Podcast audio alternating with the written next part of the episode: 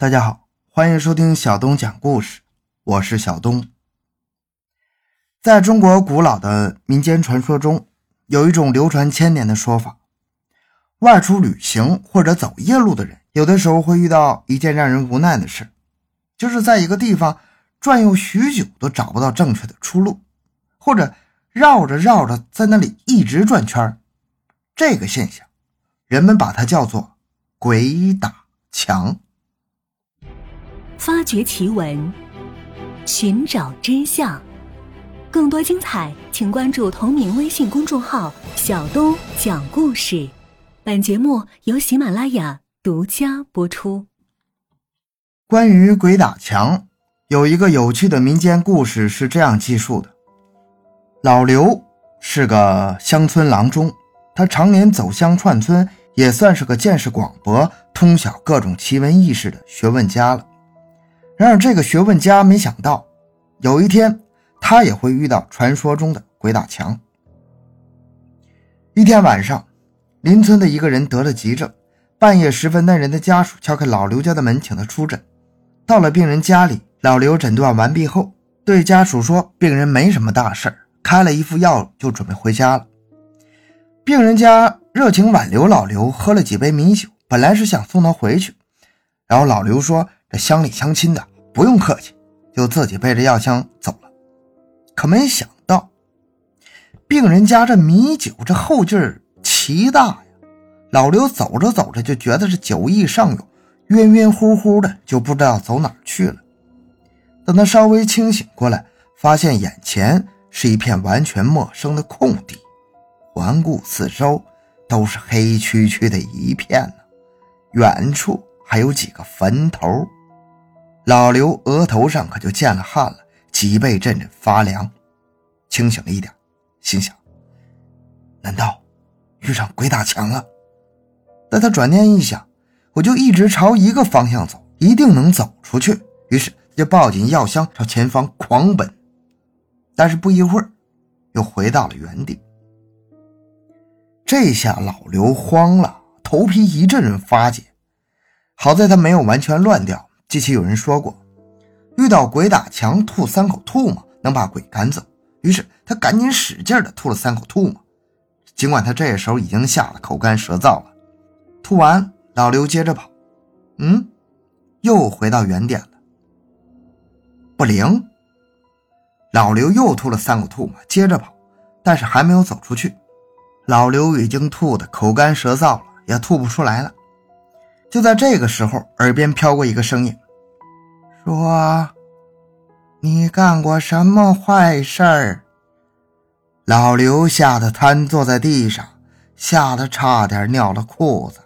他努力使自己跪下来，本想直接称呼那个为鬼，但又怕有所冒犯，怕他生气，于是就颤抖着说道：“神神神仙爷爷啊，我没做过什么亏心事儿。”您放过我吧！不说，不说，你就永远回不了家。那鬼听起来好像有点生气了。老刘一听吓坏了，赶紧努力回想自己做没做过什么亏心事还真想起了一件，那就是有一次两位病人的家属同时来请老刘出诊，老刘先去了偷偷往他口袋里塞了两百块钱那家。老刘赶紧跟鬼交代了，并且补充说。我知道这两个病人都不会有大危险，这才去的那家。这鬼听完说：“还有呢。”老刘想了一会儿，又把自己暗恋邻村王二的媳妇的事说了，并且指天发誓说自己只是有贼心没贼胆，没做过对不起老婆的事可是这鬼呢，还是不满足，让他继续交代。老刘又把自己小时候偷过别人家的鸡、砸过别人家的玻璃的事儿都说了，说的自己脸直红啊。他觉得这些小孩子淘气的事儿，那也算不上什么亏心事儿啊。但那鬼呀，好像还很爱听，一直问。老刘说这些鸡毛蒜皮的事儿都有些不耐烦了，他也实在想不出还做过什么亏心的事儿。再说，就说到他爸那辈儿去了，便捣蒜似的磕头说：“神仙爷爷。”真美了，真没了。嘿嘿嘿，好玩，真好玩！那个鬼竟然笑了起来。老刘先前只顾着害怕，没注意这鬼声音，这会儿听起来，觉得像是一个十几岁孩子的声音。他心还在咚咚跳着，但没有刚才那么害怕了。行，那我就放你走吧。小鬼终于说这话了。老刘听后赶紧爬起来，也顾不上拿上药箱了，拔腿就往前跑，但是又回到了原点。老刘急得哭了起来，那个小鬼还在哈哈笑着，连叫好玩。老刘又跑了几次，还是跑不出去。不过与这个小鬼打了这么长时间交道，受了他无休止的戏弄，这老刘已经不怎么害怕了，甚至有些生气，索性坐到地上抽起烟来。那小鬼愣了一会儿没言声，然后又说话了：“这一次，我真是放你走了，你走吧。”老刘抽着烟说：“哎，你还想耍我？反正快天亮了。”我索性就在这等着了。你走吧，这次真的不耍你了。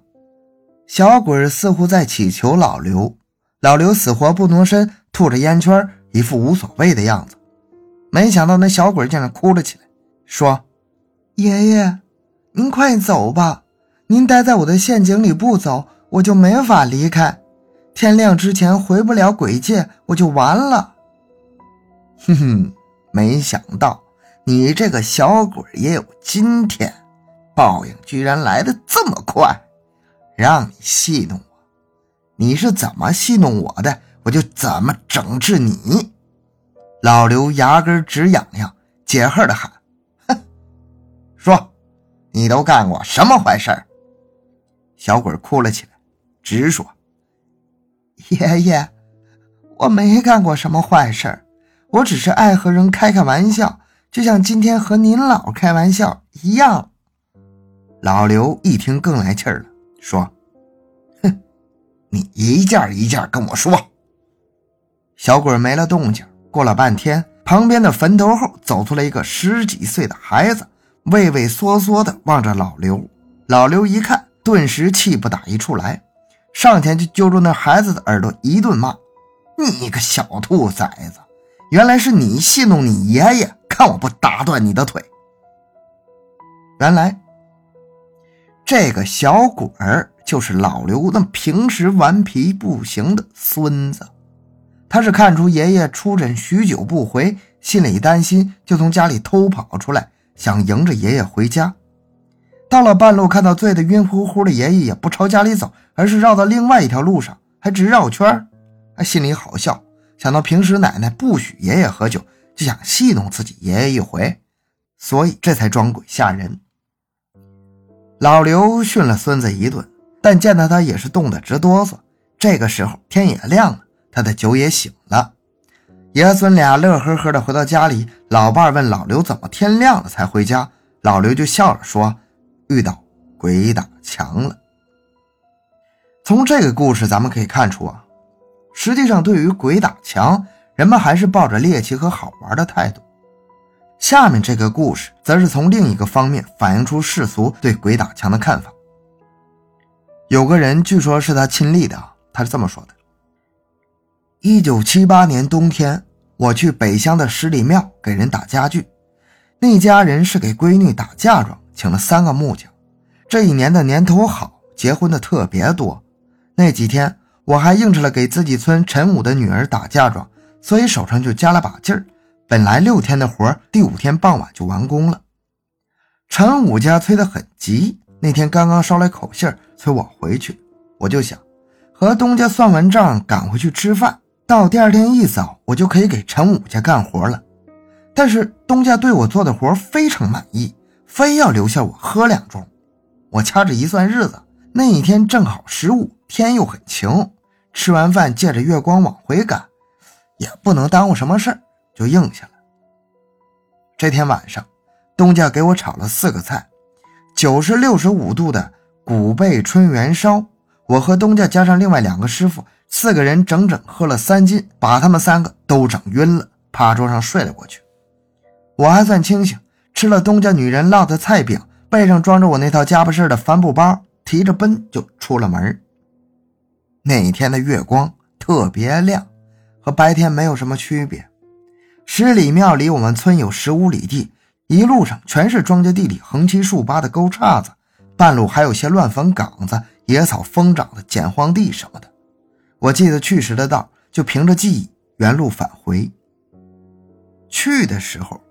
要路过一片坟地，坟地旁边的一棵大杨树上挂着一面招魂幡树下是一丘新坟，我记得很清楚，那幡是丈二的白幡，直垂到离地三尺的地方。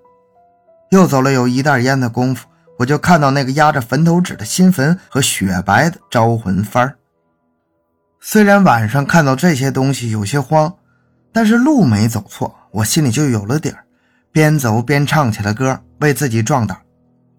唱了一会儿歌，我觉得应该到马庄了。马庄离我们村还有七里地，到了马庄就有笔直的一条土公路直通我们村没这么偏僻了。可是我越走越觉得不对劲儿，怎么周围的路这么熟呢？仔细辨识了一下周围，头发一下就竖了起来。我看到那棵熟悉的大杨树，还有树上垂下的招魂幡，以及树下那丘压着坟头纸的新坟。天哪！